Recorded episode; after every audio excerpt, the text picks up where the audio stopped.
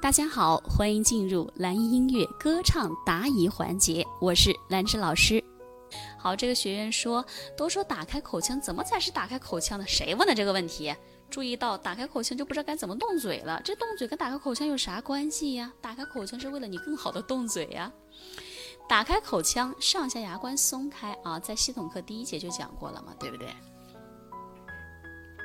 牙关要松弛。这样的话，口腔打开，让我们的口腔里面具备更充足的空间，让你的声音更容易获得好的一个口腔共鸣，字会更清晰，然后咬字会更加的灵活啊！快歌的时候，我们咬才能咬得过来，对吗？嗯，这个系统课讲的很详细，在这里不多说啊。知足常乐说，为了听老师的课，我七点就冲凉了。老师上完课就可以睡觉，不影响家里人。你安排的可真好，哎，我们知足常乐特别的棒的。老师所有的课，无论是公开课、福利课、内训课、系统课、指导课，一节课都不落，特别的棒啊！说很珍惜老师的课，这就是学习的态度。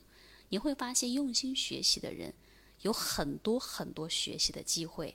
老师说别人的问题也是学习啊，特别好。